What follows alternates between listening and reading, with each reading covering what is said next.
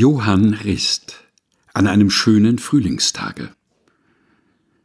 Nun sich Himmel und Erd erfreut in der lieblichen Frühlingszeit.